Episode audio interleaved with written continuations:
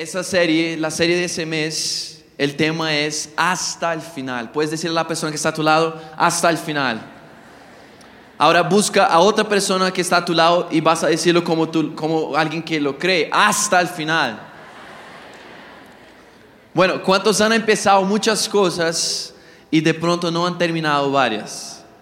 ¿Cuántos aquí empezaron de pronto un examen en la universidad y saben lo que es no terminar el examen porque no saben la respuesta? Sí, ya ha pasado muchos, yo sé. Es triste, ¿sí o no? Miren, nosotros no fuimos llamados para empezar algo y no terminar. Dios nos ha llamado para ir hasta el final. Miren, es fácil creer cuando las circunstancias están a tu favor o cuando todo lo que planeas está saliendo muy bien. Pero tú ves que alguien realmente decide creer y tener fe cuando las cosas no van bien o aparenta no estar bien. Por eso te estoy diciendo, vas a venir a la persona que está a tu lado y vas a decirle, hey, hasta el final. Ahora sí, vamos a leer la palabra y vamos al capítulo 12 de Génesis, verso 1. Y dice, pero Jehová había dicho a Abraham, Vete de tu tierra y de tu parentela y de la casa de tu padre a la tierra que te mostraré. Y haré de ti una nación grande y te bendeciré y engrandeceré tu nombre y serás bendición. Y se fue Abraham como Jehová le dijo y Lot se fue con él. Y era Abraham de edad de 75 años cuando salió de Arán. Vamos a leerlo otra vez los versos 1 y 2 juntos. ¿Listos? Están en pantallas también. 1, 2, 3. Pero Jehová había dicho a Abraham, vete de tu tierra y de tu parentela y de la casa de tu padre a la tierra que te mostraré. Y haré de ti una nación grande y te bendeciré y engrandeceré tu nombre y serás bendición. ¿Cuántos dicen amén? Bueno, estoy seguro de que todos aquí tenemos promesas de Dios.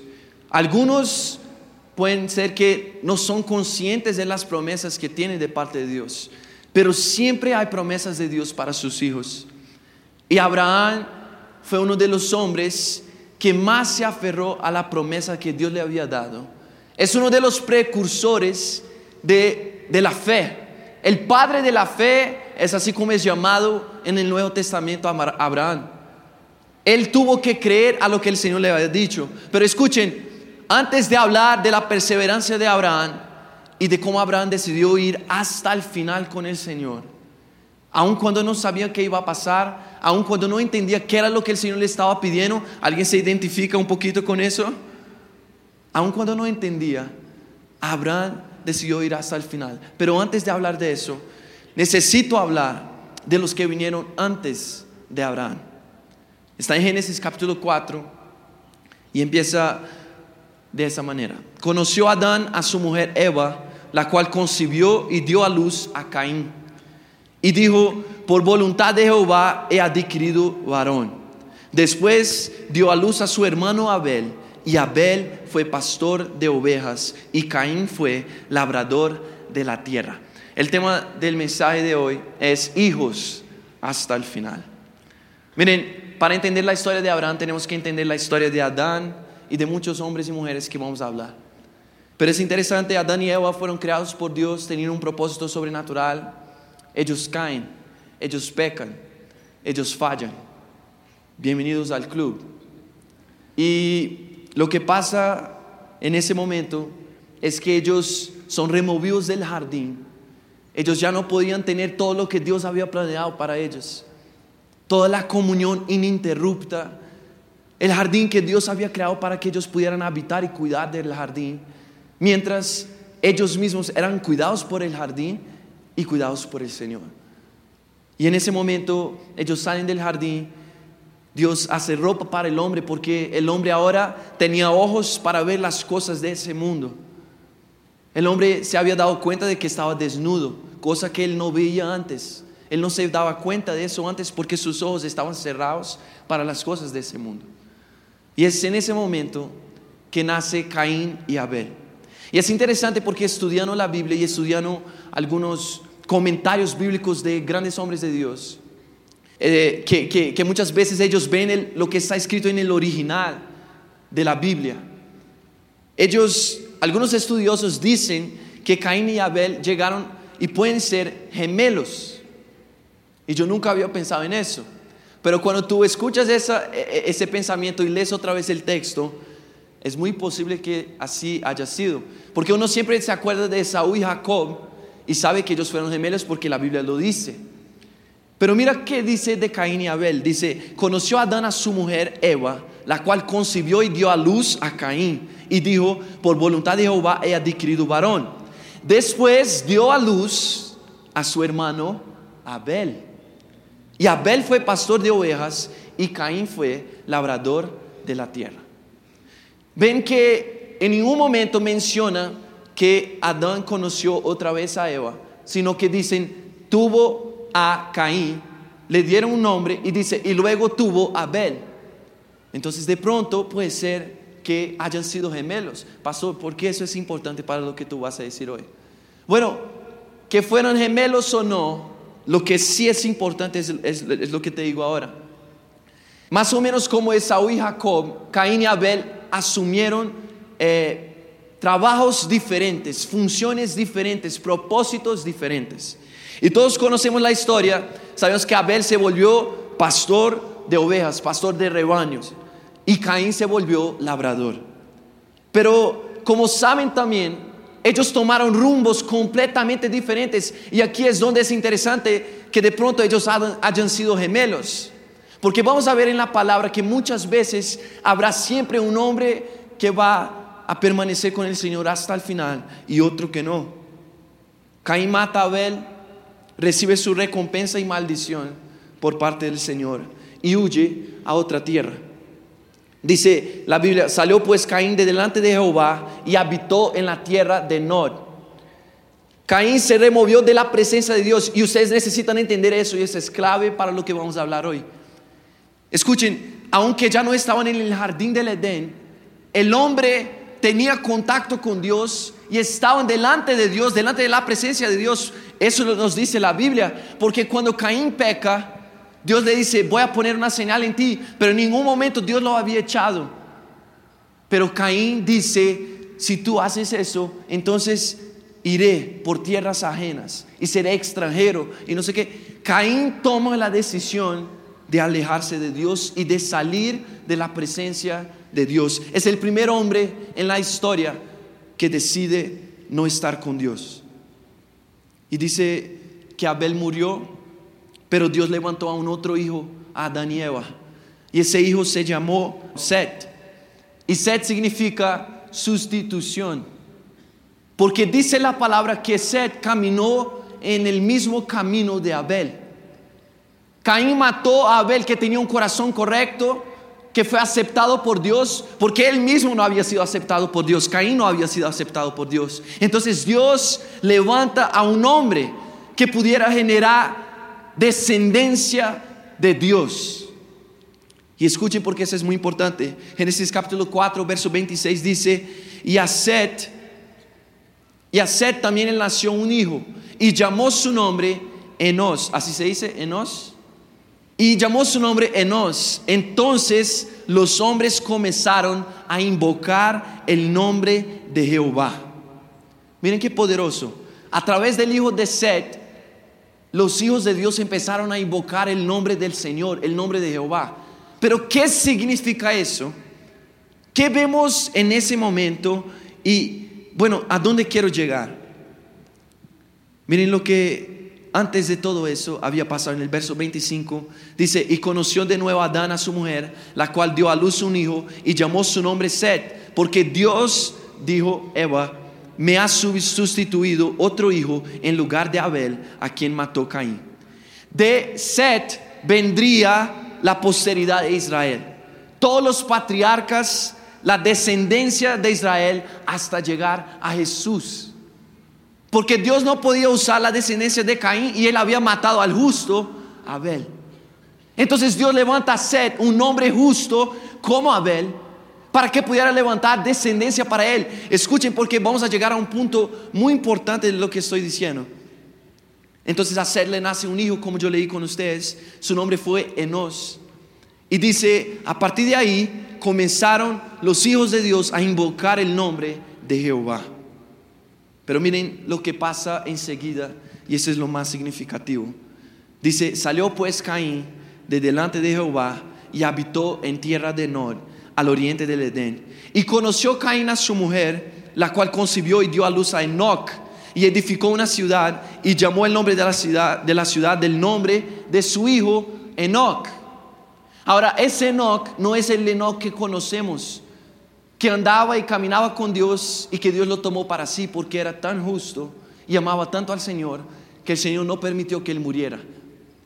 Porque ese Enoch que conocemos fue de la descendencia de los hijos de Dios. Él vino después de Set, años, muchos años y generaciones después. Ese Enoch del cual estamos leyendo ahorita era hijo de Caín. Y tú puedes ver la diferencia.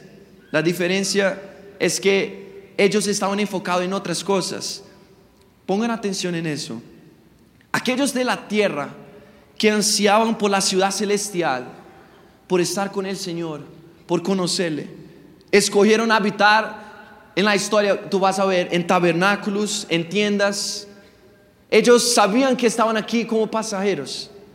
Pero Caín, sin tener en mente la ciudad eterna o cualquier propósito de Dios, como había salido de la presencia de Dios y se había apartado de él, escuchen, Caín construyó para sí mismo una ciudad en la tierra. Aquí tenemos noticia de la primera ciudad en la tierra. ¿Quién la construyó? El hombre que se había apartado de Dios. ¿Por qué eso es significante? ¿No te suena familiar? Toda la búsqueda de esa generación y de todas las anteriores por construir y disfrutar de lo mejor de la vida, de los mejores momentos aquí, sin tener en cuenta lo que está por venir, sin rendir sus vidas a un propósito mayor y mejor. La diferencia aquí de los hijos de la luz y de aquellos que conocen al Señor está en que ellos primero buscan agradar a Dios y cumplir su propósito. Y en esa búsqueda acaban por construir ciudades, influenciar naciones, acaban por, prosperar en la tierra buscando el propósito de lo alto, no lo opuesto. Ellos buscan primero las cosas del Padre y agradarlo. Y el Señor los bendice y los hace influencia en la tierra. Pero esa no fue la historia de Caín. Caín, como ya no tenía expectativa y esperanza de futuro con Dios, porque él mismo se removió de la presencia de Dios, y decidió hacer su propio camino. Él construyó una ciudad. Porque toda la, visión que él tenía de futuro y de vida era aprovechar sus días en la tierra. Porque él ya no soñaba con la ciudad eterna. Y escuche muy bien, es en ese contexto que nace que nacen todos los patriarcas que siguen. Y a Enoch, hijo de Caín, le nació Irad. Irad engendró a no sé qué, no sé qué, no sé qué, no sé qué, no sé qué. Y Metusael engendró a Lamac. Ese sí es importante. Vas a decir conmigo, Lamac. Y mira lo que dice Génesis 4, verso 18 a 22. Y Lamec, no es Lamac, es Lamec, perdón. Y Lamec tomó para sí dos mujeres. El nombre de una fue Ada y el nombre de la otra Sila. Y Ada dio a luz a Jabal, el cual fue parte, padre de los que habitan en tiendas y crían ganados. Y el nombre de su hermano fue Jubal, tremenda creatividad. Uno era Jabal, el otro Jubal. Entonces, el otro, su hermano fue Jubal, el cual fue padre de todos los que tocan arpa y flauta. Y Zila también dio a luz a Tubal Caín artífice de toda obra de bronce y de hierro. Pastor, ¿por qué estás leyendo esas cosas conmigo? Miren, ¿sabes cuál es la consecuencia de, de, que tú estés enfocado solo en esa vida? Es que vas a encontrar maneras más ingeniosas y creativas de vivir sin propósito. Aquí, por primera vez, un hombre toma a dos esposas. Aquí empieza la poligamía. Y es interesante porque no fue el diseño de Dios y no fue alguien del pueblo de Dios que empezó con esa práctica. Fue un hijo de Caín. Y es interesante porque el matrimonio se empieza a desvirtuar aquí. Y después, claro, algunos hijos de Dios siguen ese ejemplo, pero que no empezó en el corazón de Dios. Y después Dios tiene que enseñar otra vez a su pueblo que era lo correcto. Y no solo eso, escuche muy bien. Aquí desarrollan muchas cosas. Y uno puede decir de pronto, wow, la sociedad se estaba desarrollando, estaba progresando, pero escuche muy bien. La sociedad parece avanzar o triunfar en algún sentido. Las tiendas, las arpas, las flautas, la técnica de, la técnica de trabajo en el bronce, en el hierro.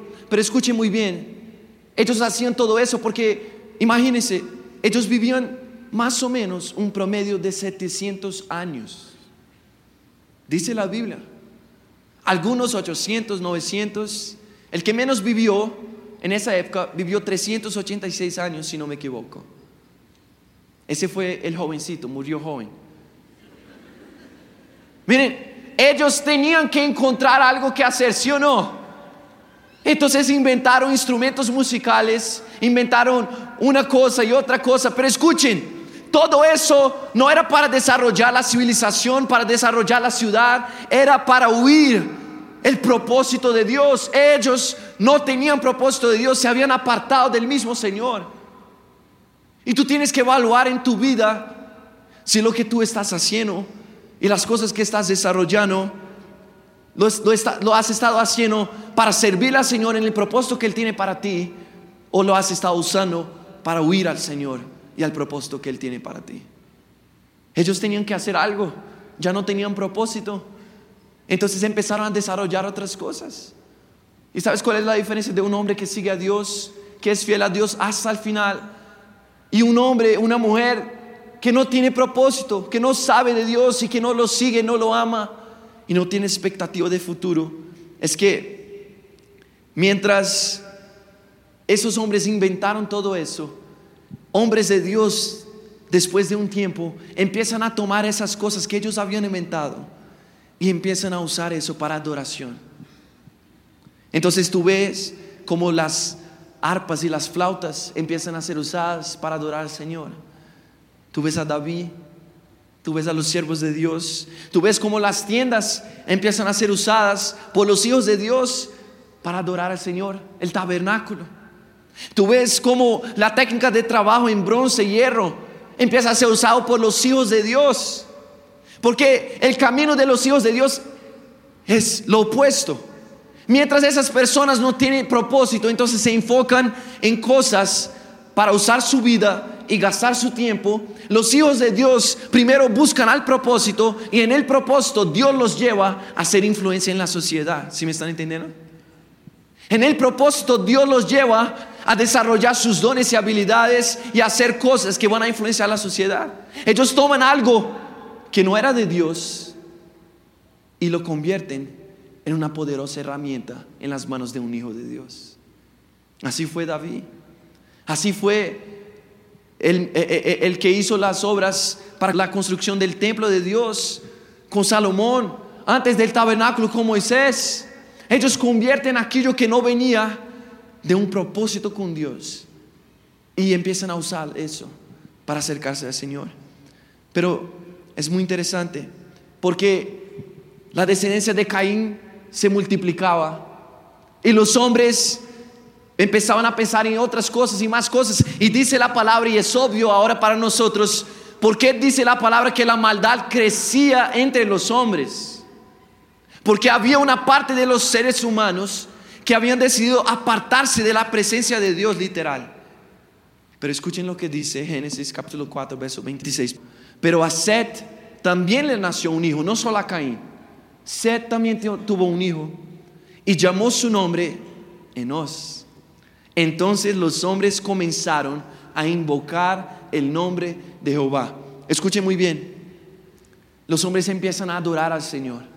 Pero yo siempre he leído ese texto y, había entendido que es a partir de ese momento que empezaban a cantar canciones o empezaban a orar, a ofrecer sacrificios. Pero escuchen, cuando fui a buscar el original del texto, escuchen muy bien lo que dice el original. El texto original no dice solamente empezaron a invocar al Señor Una traducción más fiel diría, empezaron a llamarse por el nombre de Jehová. ¿Sabes qué significa eso? Aquí ellos empezaron literalmente a ser conocidos como los hijos de Dios. Porque la otra parte de la descendencia de Adán y Eva, a través de Caín, se había apartado de Dios. Y ahora ellos habían multiplicado mucho. Pero como Caín había matado a Abel, se demoraron los hijos de Dios en multiplicarse porque tuvieron que esperar que Seth naciera y Seth tuviera un hijo y otro hijo. Entonces escuche muy bien, a partir de ese momento del hijo de Seth, empiezan a llamar la descendencia de Seth como los hijos de Dios, literal. Y yo nunca había visto eso. A partir de ese momento ellos empiezan a llamarse por el nombre de Jehová. Es como si ellos tuvieran el apellido de Dios. Ellos eran conocidos por el pueblo de Caín como el pueblo de Dios. No el pueblo de Dios como Israel o algo así. Escuchen, ellos eran conocidos como los hijos del Dios altísimo, porque caminaban con Dios. Cuando yo empecé a leer eso, me asusté, porque nunca había entendido realmente lo que quiere decir ese texto. Es interesante porque, ¿sabes? ¿Sabe qué fue lo que ayudó mucho en ese momento? Adán todavía estaba vivo. Si tú ves, Adán estuvo vivo y, y cuentas los años, Adán estuvo vivo hasta la generación anterior a Noé. Y me imagino que Adán le contaba pues a sus nietos y no sé, bisnietos, bis, bis, bis, bisnietos, no sé qué, de cómo era el jardín, de lo que había planeado el Señor para ellos. Y miren, si Adán vivió todo ese tiempo, uno empieza a entender mejor la historia. Tú empiezas a entender mucho más que Matusalén, el padre de Noé, lo vio vivo. El padre de Matusalén que vino antes, Enoch, ahora sí, el hijo de Dios, habló con Adán, escuchó las historias de Adán, escuchó que Adán contara acerca de sus experiencias con el Señor. Había un pueblo que se había apartado de Dios y había un pueblo que se llamaba los hijos de Dios. Y eso era tan real. No, es como hoy en día que tú dices, ay, yo soy de la iglesia, yo soy... No. Habían los, los hijos del hombre y los hijos de Dios. Y tú empiezas a entender qué fue lo que pasó con Enoch. Ellos todavía habitaban en la presencia de Dios. No estaban en el jardín. Pero aquellos que querían podían acercarse al Señor y dice la palabra que no caminó con el Señor hasta el final de su vida. Y Dios lo tomó para sí porque lo amó tanto, lo amó tanto, porque lo amó tanto, porque había toda una generación que había decidido apartarse de su presencia. Pero Enoch decidió seguir al Señor. Pasan los años, él tiene un hijo y su hijo tiene un hijo. Y llega el turno de Noé. Noé, Noé sí no habló con Adán, pero escuchó de las historias de su abuelo, vio a su abuelo, Enoch probablemente.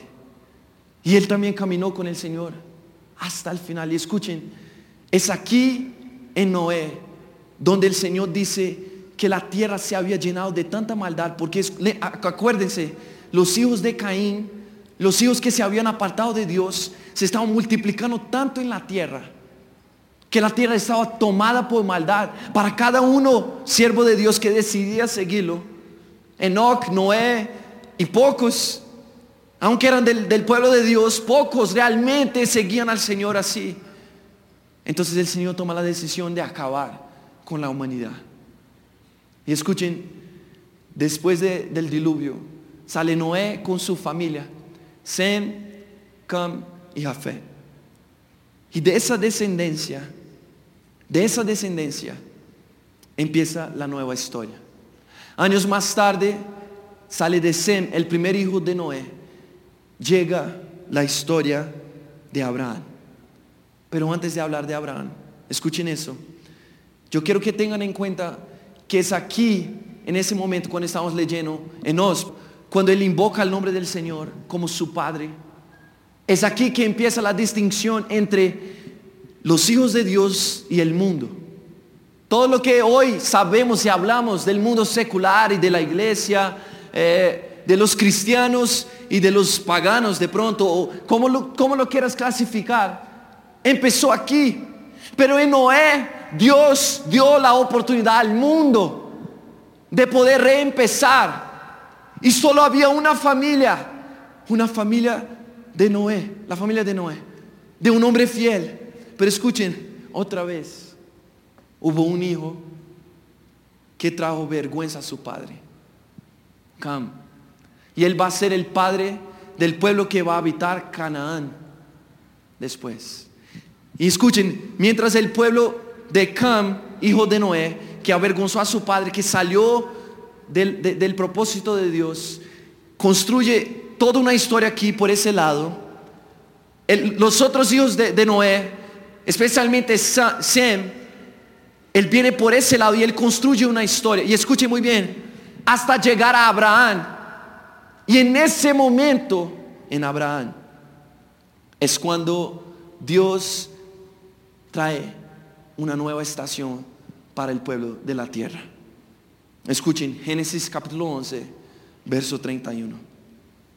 Y tomó Tare a Abraham su hijo, y a Lot, hijo de Arán, y a Sarai su nuera, mujer de Abraham, y salió con ellos de Ur de los Caldeos para ir a la tierra de Canaán. Y vinieron hasta Arán y se, quedaron allí. Y fueron los días de Tare, 205 años, y murió Tare en Arán. ¿Quién era Tare? El padre de Abraham. Pasan los años después de Noé, viene la torre de Babel. Si se acuerdan de esa historia, esa historia, si no hay nombres, no necesito recordar nombres. Pero Dios divide el pueblo por la tierra. Y en uno de esos pueblos, muchos años más tarde, estaba un hombre llamado Tare. Y él tiene a tres hijos, uno de ellos Abraham. Ellos vivían en una ciudad llamada Ur de los Caudeos. Y dicen que en esa ciudad ellos adoraban al Señor del fuego y ofrecían sacrificios. Y era una ciudad pagana. Y un día el Señor se acerca al padre de Abraham y le dice, sal de esa tierra y ve a Canaán. Pero la Biblia no nos dice, no, no, no nos trae ese momento. Como yo sé, yo sé porque Dios después le da la misma promesa a Abraham. Y escuchen bien, el padre de Abraham tuvo la intención de salir de esa tierra pagana. Y aunque tú me digas si el Señor no le había dicho nada, pero yo sé que en el corazón él tenía la intención de salir de esa tierra pagana e ir a otra tierra para llevar a sus hijos. ¿Por qué?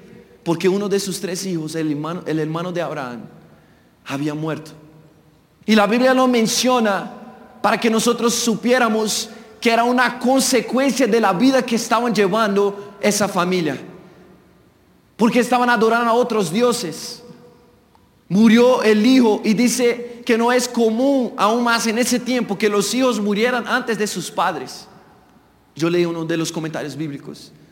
Y esa era la consecuencia. Por eso el padre de Abraham se mueve para sacar a sus hijos de esa tierra. Y ellos están yendo hasta Canaán, pero dice la palabra que mientras iban de camino a la tierra prometida, a lo que sería la tierra prometida de Moisés después otra vez, mientras iban a la tierra prometida, la tierra que Dios tenía para ellos, para levantar un pueblo para él, dice que vinieron hasta Arán y se quedaron allí. El padre de Abraham no terminó lo que empezó.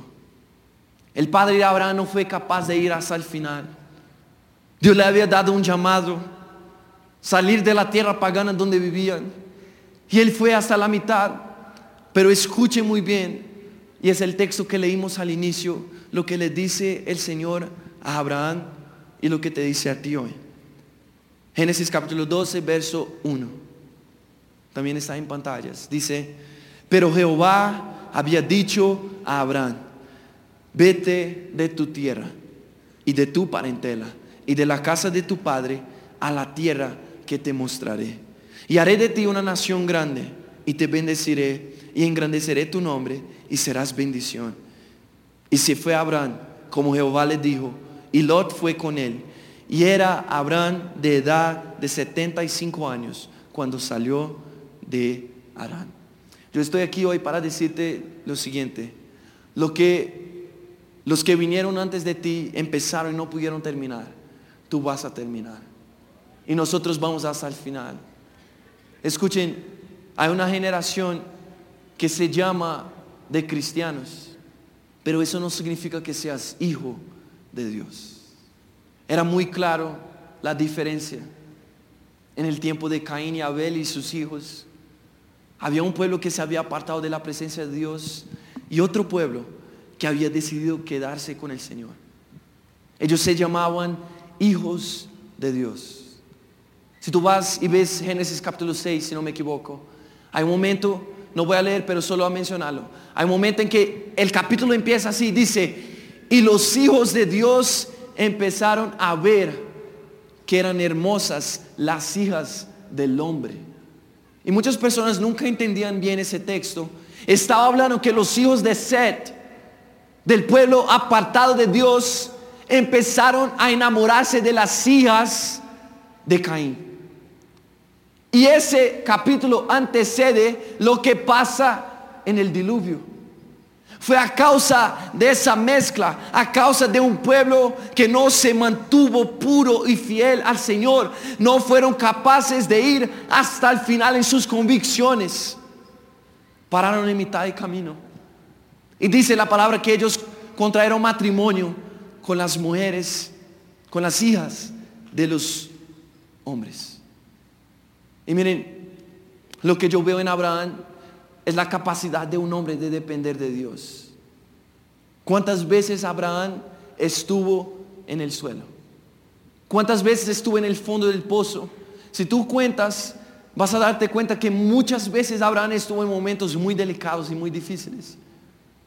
Y Dios lo sacaba de ahí, porque él creía en una, en una promesa de ser hijo de Dios. Y escuche muy bien, lo que Dios no pudo hacer con las generaciones anteriores, Dios hizo con Abraham. Porque Abraham fue capaz de obedecer sin saber a dónde iba. Te quiero decir, la llave para que tú seas un hijo de Dios que va hasta el final es obedecer cuando no entiendes, cuando no sabes.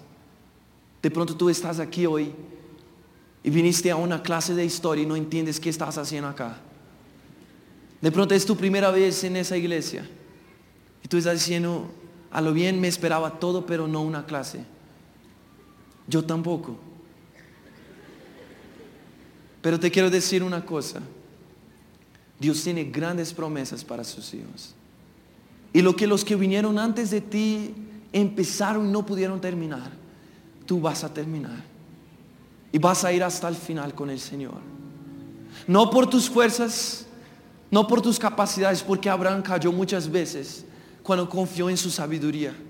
Dice la palabra que fue a Egipto con su esposa y tuvo temor y dijo al faraón que, que era su hermana, la esposa. Y el Señor trajo un juicio sobre faraón, sobre el pueblo, por, a causa de la mentira de Abraham. Pero escuchen, Abraham fue redimido porque creyó, escuchen muy bien, Jesús no había muerto en la cruz, Jesús no había venido para sanarnos, para rescatarnos, pero Abraham fue redimido porque creyó otra vez que Dios tenía promesas para él. Imagínense, Abraham salió de la tierra porque Dios le dio una promesa. Abraham empieza a caminar y se equivoca. Él desobedece al Señor, él miente. Pero escuchen, Jesús no había venido todavía, pero por la capacidad de Abraham, no era que él es muy inteligente ni nada, pero escuchen, de creer otra vez en la promesa de Dios y que Dios lo amaba y que Dios quería que él llegara hasta el final. Antes de saber de la historia de redención, antes de saber de, que, de lo que haría Jesús miles de años más tarde. Abraham creyó en la promesa, quitó sus ojos de sus debilidades y sus pecados, porque si tú lees te vas a dar cuenta de cuántas veces se equivocó. Él quitó sus ojos de sus debilidades y solamente puso sus ojos otra vez en la promesa. Abraham, sal de tu tierra, sal de la casa de tu padre y ve a la tierra que te mostraré. Te haré una gran nación, te bendeciré y en ti las naciones de la tierra serán benditas. Abraham creyó en la promesa. Sabes, hoy a veces lo que nos falta es tener un poco más de fe. Nosotros ya hemos escuchado de la obra de Jesús. Ya hemos escuchado del mensaje de la cruz. Jesús murió por ti para salvarte y darte una nueva oportunidad. Él sabía de tu vida con todos tus días y aún así decidió que valías la pena. Y aún así, sabiendo del mensaje, muchas veces aceptamos quedar en el suelo. La derrota. Y pensamos, eso no es para mí. Yo ya le he fallado al Señor. No soy un hijo de Dios. Pero te quiero decir algo. Si vienes de sed o no, eso ya no importa. Eso ya no importa, perdón. ¿Sabes por qué? Porque Jesús levantó una nueva generación. La generación de verdaderos adoradores. ¿Quieres seguir a Jesús? ¿Quieres seguir a Jesús? Levántate en tu silla.